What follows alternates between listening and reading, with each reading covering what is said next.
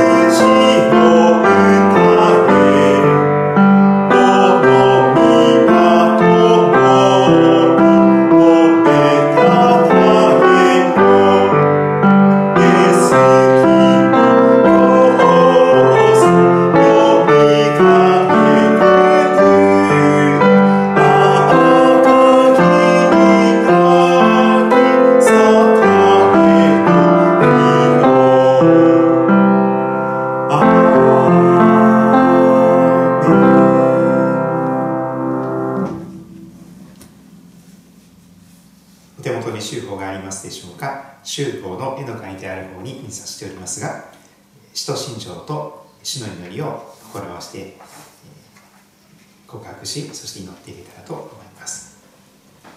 使徒信条は世界中のクリスチャンが覚えている共通の信仰告白です。そして主の祈りはイエス様が祈る時にはこう祈りなさいと教えてくださったそのような祈りです。使徒信条。我は天地の造り主全能の父なる神を信ず。我はその一人を我らの主イエス・キリストを信ず。主は精霊によりて宿り乙女マリアより生まれポンテオ・ピラトのもとに苦しみを受け十字架につけられ死にて葬られ読みに下り3日目に死人のうちよりよみがえり天に昇り全能の父なる神の右に座したまい賢より浸りて生ける者と死ねる者とを裁きたまわ。我は精霊を信ず。聖なる行動の境界生徒の交わり。罪の許し。体のよみがえり。常しえの命を信ず。アーメン。主の祈り。天に増します我らの父よ。願わくは皆をあがめさせたまえ御国を来たらせたまえ御心の天になるごとく地にも出させたまえ。我らの日常の糧を今日も与えたまえ。我らに罪を犯す者を我らが許すごとく。我らの罪をも許したまえ。我らを試みに合わせず悪より救い出したまえ。国と力と栄とは限りなく汝のものなればなりアーメン司会者がお祈りいたします。天のお父様新しい復活の朝を与えてくださりありがとうございます。イースターの喜びの中にあなたは恵もうとして今日も私たちを招いてくださいましたことをありがとうございます。今から聖書の御声にあなた様の御声に耳を傾けたいと願っております。聖霊なる神がどうか私たちの心の耳と目を開いてくださり聖書の言葉がよくわかりますように。あなたが今も生きておられることをしっかりと覚えていくことができますように。その復活の主にお出会いし喜びに満たされそして神様あなたがすでにそうしてくださったように闇に打ち勝つことのできる私たちとなりますようにどうぞ神様導いてくださることをお願いいたします。主をお語りください。しもべは聞いております。愛する主イエス・キリストのお名前を通して祈ります。アーメン。それではおそれになったままで結構ですがもう一曲賛美歌を歌いましょう。賛美歌243番。243番を持って賛美を進みます。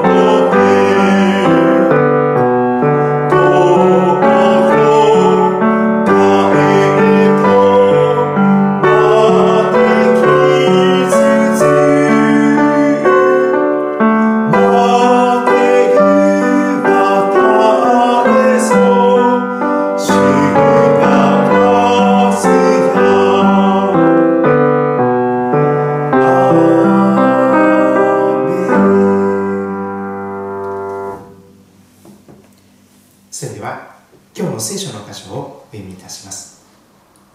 新約聖書ヨハネの福音書1章の1節から18節。新約聖書ヨハネの福音書1章の1節から18節をお読みいたします。新海訳2017で朗読させていただきますが皆様の愛用されている聖書で聞き比べてください。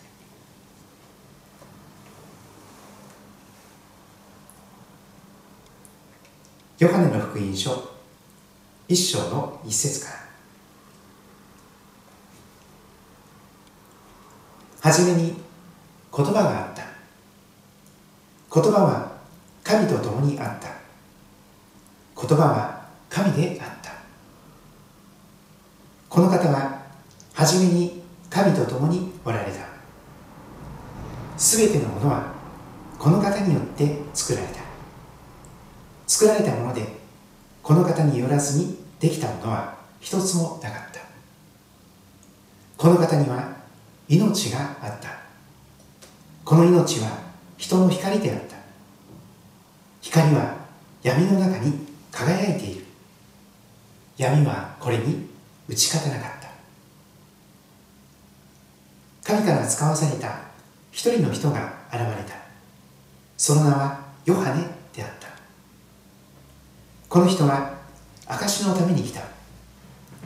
光について証するためであり彼によって全ての人が信じるためであった。彼は光ではなかった。ただ光について証しするために来たのである。全ての人を照らすその誠の光が世に来ようとしていた。この方は元から世におられ世はこの方によって作られたのに世はこの方を知らなかった。この方はご自分のところに来られたのにご自分の民はこの方を受け入れなかった。しかしこの方を受け入れた人々すなわちその名を信じた人々には神の子供となる特権をお与えになった。この人々は血によってではなく肉の望むところでも人の意志によってでもなくただ神によって生まれたのである。言葉は人となって私たちの間に住まわれた。私たちはこの方の栄光を見た。父の身元から来られた独り子としての栄光である。この方は恵みと誠に満ちておられた。ヨハネはこの方について証ししてこう叫んだ。私の後から後に来られる方は私に勝る方です。私より先におられたからですと私が言ったのはこの方のことです。私たちは皆この方の満ち満ちた豊かさの中から恵みの上にさらに恵みを受けた。立法はモーセによって与えられ恵みと誠はイエス・キリストによって実現したからである。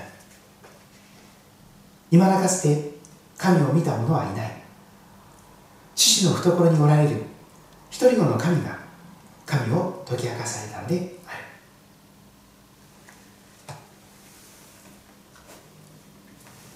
聖書の言葉は以上です。今日はこの箇所から闇に打ち勝った光闇に打ち勝った光そんな題でメッセージを語らせていただきたいと思っております。イースターの喜びの季節を迎えております。まず今日覚えたいのはイースターの喜びの中で新約聖書が書かれていったということです。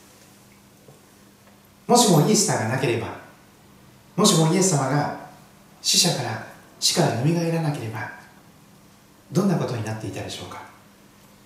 世界中にキリスト教会が建てられていくことはなかったかと思います。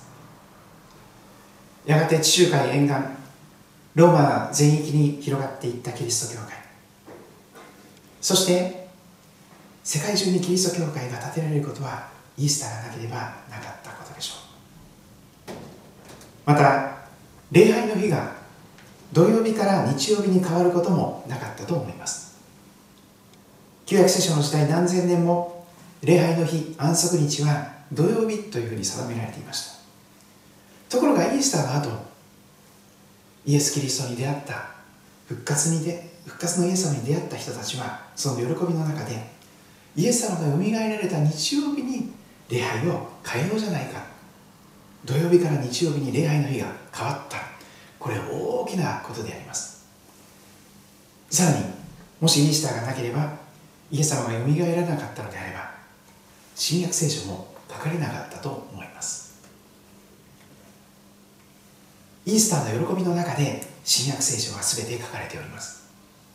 よみがえられたイエス・キリストに出会った人たちがその喜びの中でイエス様は生きておられます。よみがえられました。そのように語っていったのです。それが新約聖書です。今日はそんな新約聖書の中からヨハネの福音書を選びました。ヨハネに限らず全ての福音書また全ての手紙全ての内容が復活の喜びに満たされておりますが今日はヨハネ福音書1章から闇に打ち勝った光を見ていきたいと思います。まず結論を最初に申し上げますと闇に打ち勝った光とはイエス・キリストのことです。イエス・キリストは天地万物の創造主であり人となって世に来られます。私と同じ肉体を持って世に来られます。けれども拒絶されていきます。やがて十字架の死を迎えていきます。けれども3日目によみがえられて父なる神様の懐におられる一人子の神として今も来ておられます。このイエス・キリストを信じ受け入れるなら神の子供となる特権が与えられると今日約束されています。いつものように基調点結で4つの部分に分けて見ていきたいと思います。週報にもまたメッセージのアウトラインもありますのでこれをお持ちの方はご参照ください。木の部分は1節から4節です。初めに言葉があった。言葉は神と共にあった言葉は神であったと記されています。創世紀の冒頭よりも遡って宇宙が何もない時に天地が存在する前に初めに言葉であるイエス・キリストがあったのです。そして言葉であるイエス・キリストは父なる神様と一緒におられました。そして言葉であるイエス様は神様であられたのです何もない時からイエス様は神の一人子として神ご自身として父なる神様と共におられました。2節この方言葉であるイエス・キリストは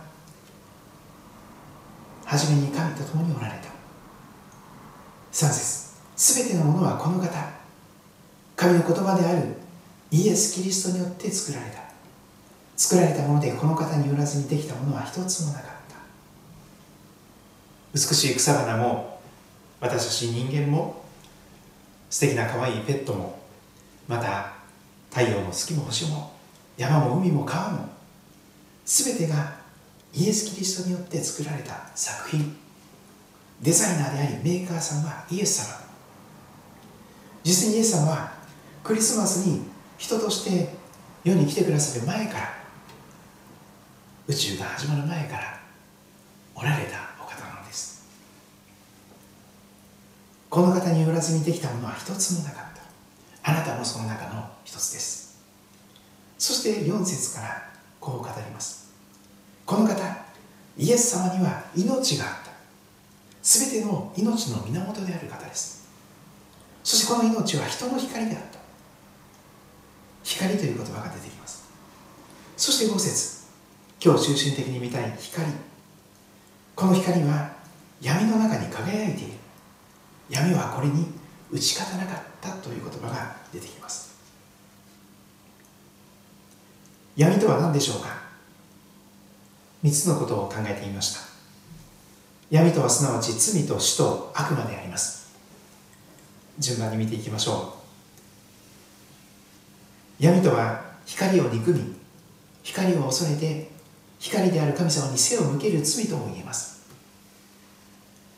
ヨハネの福音書3章の19節から20節にはこんな言葉があります。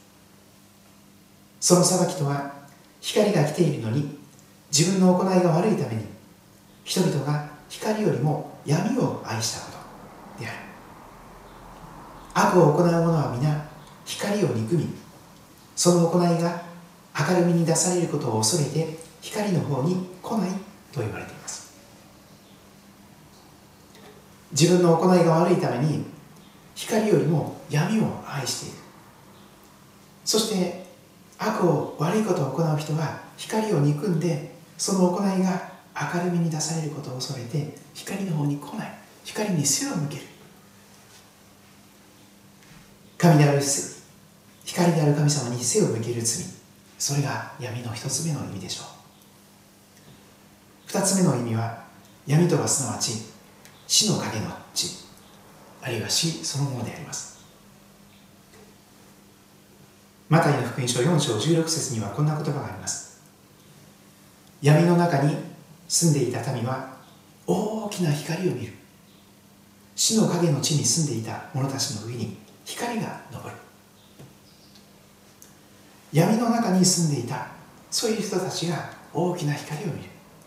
死の影の地に住んでいた者たちの上に光が昇るとあります。闇の中すなわちそれは死の影の地なのです。闇とは死の影の地あるいは死そのものでしょう。いろいろな別の表現で言えば全く日の当たらない場所。一筋の光も差し込んでこない暗い場所です。あるいは全く先が見えないお先真っ暗な状況。明けない夜。夜明けが来ない夜。出口の見えないトンネル。そしてそこにあるのは絶望と孤独と死。もしも皆さんの中に毎日のように死ぬことばかりを考えているならばそれまさに闇の中に死の影の地死の中に住んでいる。というふうに言えるでしょう。3番目に闇とは私たちから視界を奪っていくものです。何も見えなくなります。例えば目をつぶってみてください。闇がどういうものか少し体験できるでしょう。どこに向かっていくのかわからない。何があるのかわからない。一寸先が闇状態になります。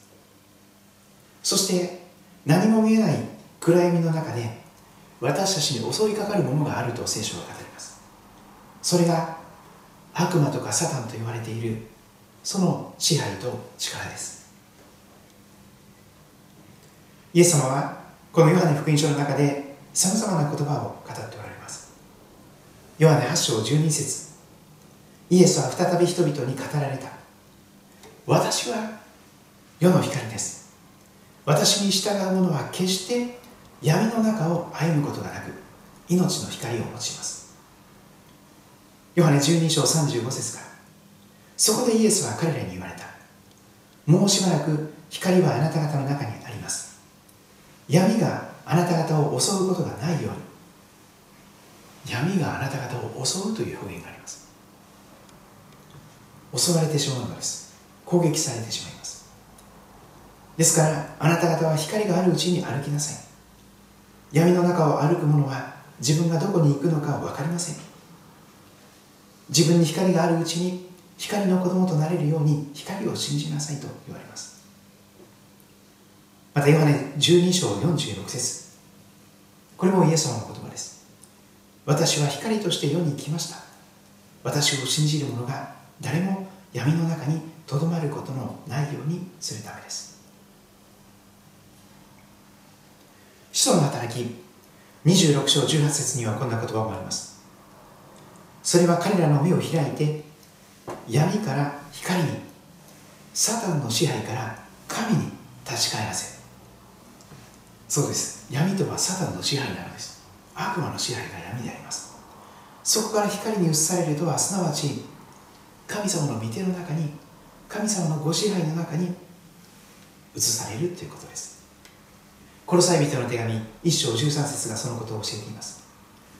道父は私たちを暗闇の力から救い出して愛する御子のご支配の中に移してくださいましたとあります。闇とは罪であり死であり悪魔だと言えます。ヨハネ福音書に戻りますが一章の6節からのところ章の部分に移ります。神から使わされた一人の人が現れた。その名はヨハネであった。これは洗礼者とかバプテスマのヨハネと言われている人物です。この人は私のために来た。光について明かしするためであり彼によって全ての人が信じるためであった。彼バプテスマのヨハネは光ではなかった。ただ光について明かしするために来たので私は光ではありません。私は自分の力で光っているのではありません。私は光である神様を指し示すそのようなものです。バプテスマのヨハネさんはイエス様を指し示すそんな使命を果たしていきます。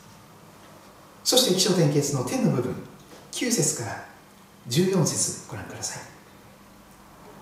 すべての人を照らすその誠の光。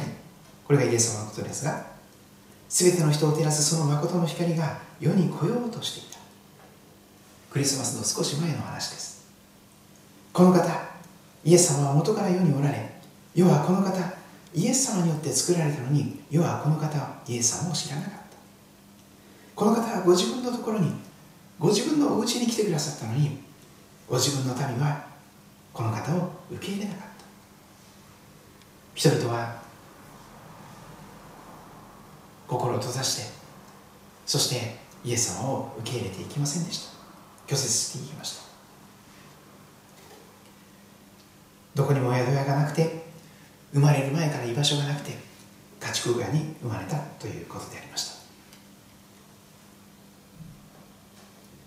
しかし12節ヨハネが一番伝えたい福音が出てきます。しかしこの方を受け入れた人々イエス・キリストという方を受け入れた人々はどうなるのか。すなわちその名を信じた人々。イエス様を受け入れるとはすなわちイエス様を信じるということでありますが。そういうような人には漏れなく神の子供となる特権をお与えになったと記されています。神様の子供になることができる。神様をお父さんと呼ぶことができる。神様の絶対的な守りの中で養われ育てられそしてやがて神様の子供であれば神様に似たものに成長して大人になっていくことができる。そんな神様の子供になる。子供ですから決して見捨てられることもない。そんな特権が与えられるのです。この人々は血によってではなく肉の望むところでも人の意志によってでもなくただ神によって生まれたのである。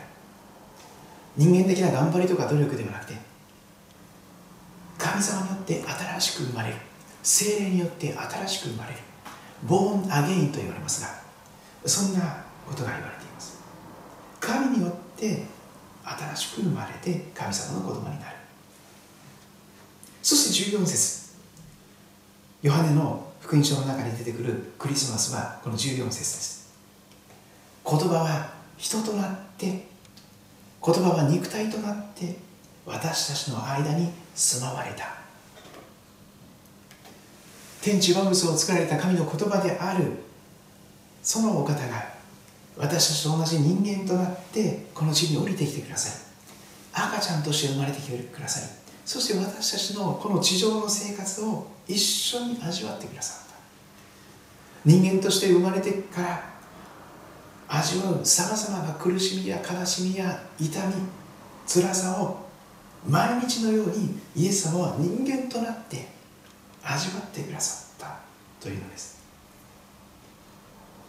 はるか高い天にいらっしゃると私たち下々の気持ちがわからないでしょう。でもイエス様は天から降りてきてくださって私たちが生活しているところに一緒に住んでくださったんです。それは私たちのことをよく理解するためです。そしてそこから私を解放し救うためでありました。私たちはこの方イエス様の栄光を生みた。人となられた生ける神様としての栄光です。天のお父様父の身元から来られた一人子としての栄光です。この方は恵みと誠に満ちておられ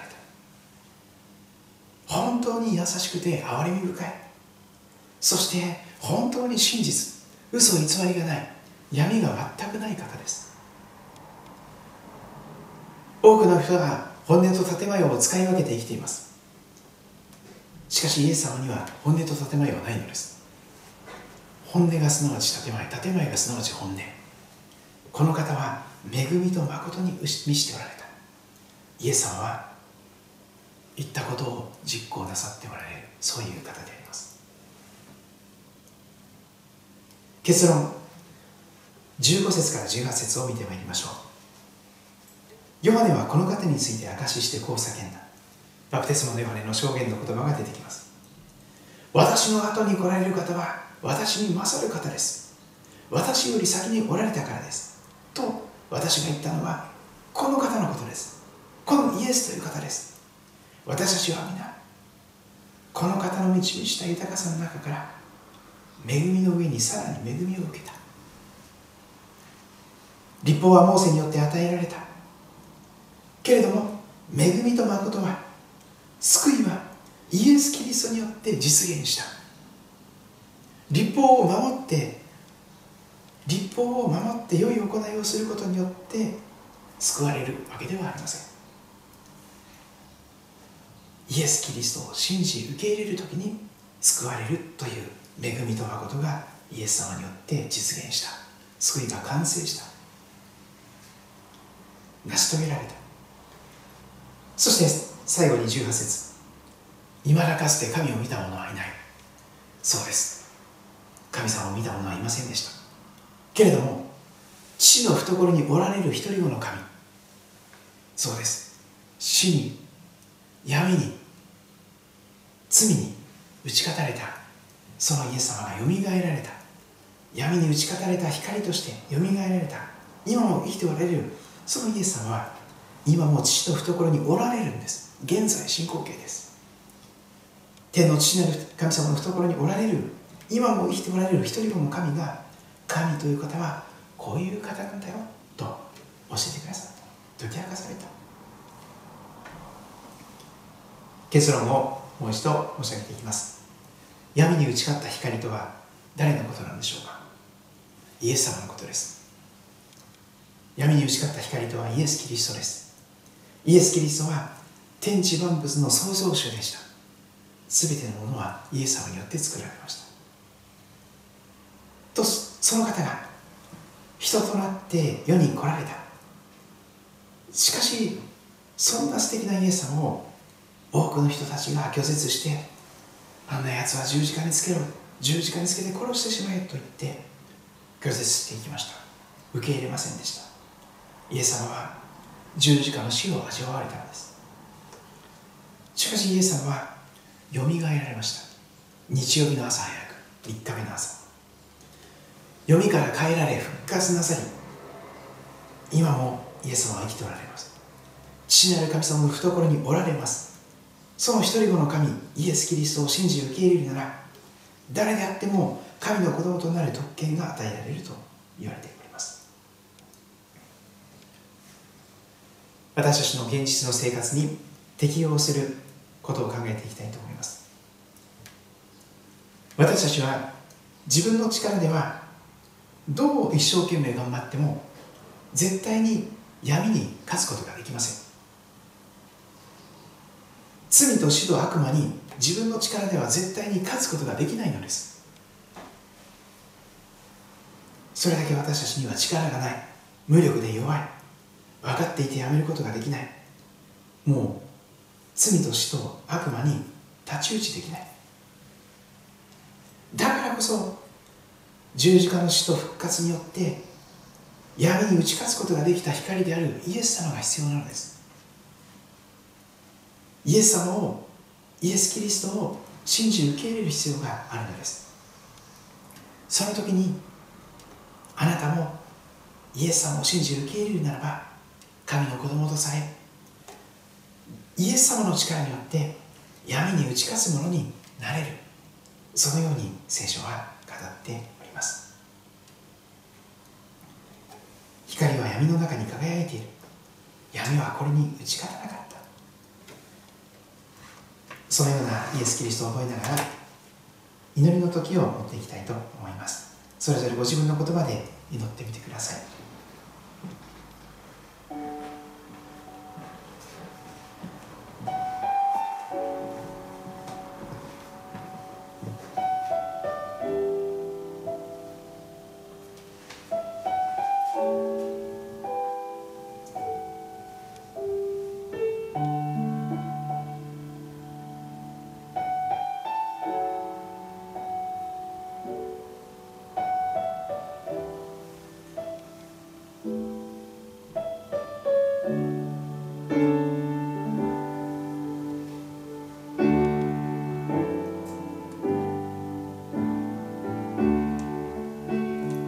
私は世の光です。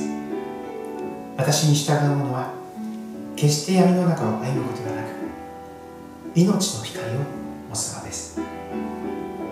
光は闇の中に輝いている。闇はこれに打ち勝たなかっ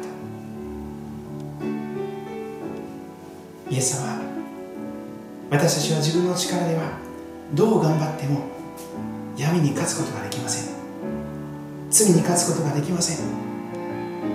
死に勝つことができません。悪魔とその支配から逃れることが勝つことができません。けれどもあなたが罪と死と悪魔に勝利され打ち勝ってくださいそのことが十字架と復活によって成し遂げられたことを新約聖書が語り続けています。まさしくイエス様は墓の中からよみがえられたからこそ墓の中は空っぽになり誰もイエス様のご遺体を示すことができませんでした。仏教を作ったそのような方の中には骨がまだ世界中で拝まれております。イスラム教を作ったマホメットさんも骨が収められています。しかしイエス様の他お墓には骨がありません。なぜですか？イエス様は今も生きておられるからです。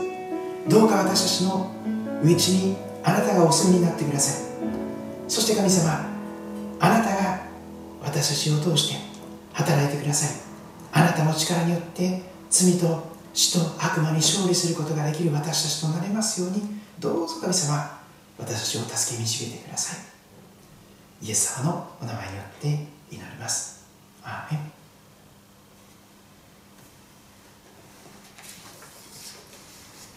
それでは賛美歌532番を「ひとたびは死にしみ」賛美歌532番を歌いながら感謝と献身の告白として献金の時を持たせていただきます。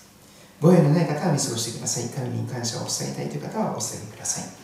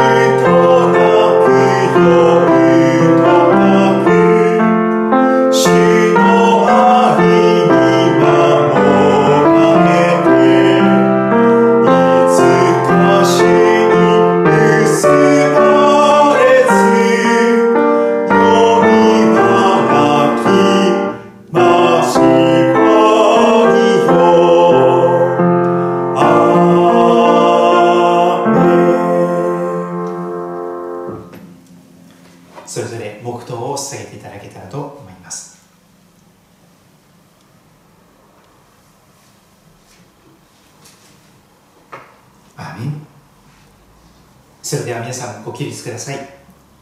賛美歌唱へ542番を歌いまして祝福の祈り祝祷の時を持ちます。賛美歌542番です。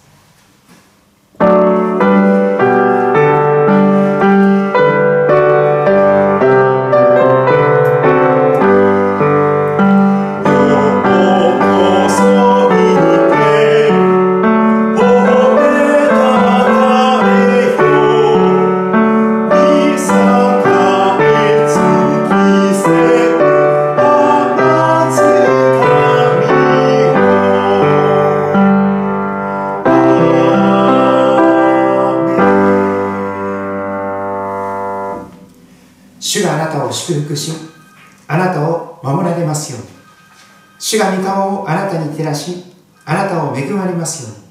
主が御顔をあなたに向け、あなたに平安を与えられますように。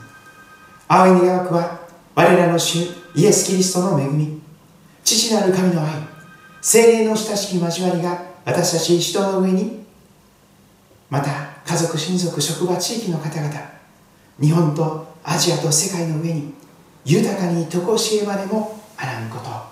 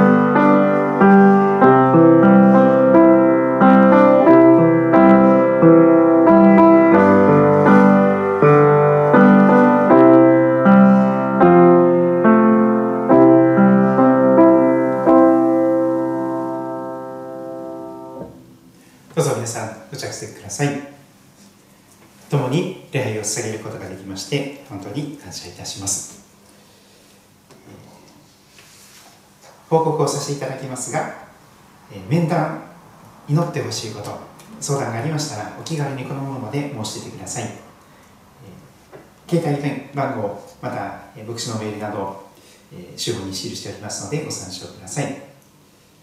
日曜日の午前10時半から教会ホームページにて礼拝の動画と音声を配信しております。ぜひご覧になってみてください。受選記念日を迎えられている方々おめでとうございます。また献金は郵便振り替えをご利用くださいますか？またまた今度教会に来る時まで、えー、その時によろしくお願いいたします。今週の恵みの集会をご案内いたします。水曜日は14時からと20時から有志で祈祷会を行います。このような時だからこそ一緒に集まって祈りたいという方は少数であっても祈っておりますのでぜひ覚えてください。またそこで祈ってほしいことも募集しますので覚えて、えー、リクエストよろしくお願いいたします。金曜日の19時半からはオンラインで集まることではなくて、ネットの上で青年福音喫茶を行っております、テレビ埼玉の土曜日の朝の福音放送8時から、毎週持たれておりますがぜひこれもご覧になっていただけたらと思います。以上で、えー、終わりといたしますが皆さんの上に神様の祝福と祈りが豊かにありますように。それでは。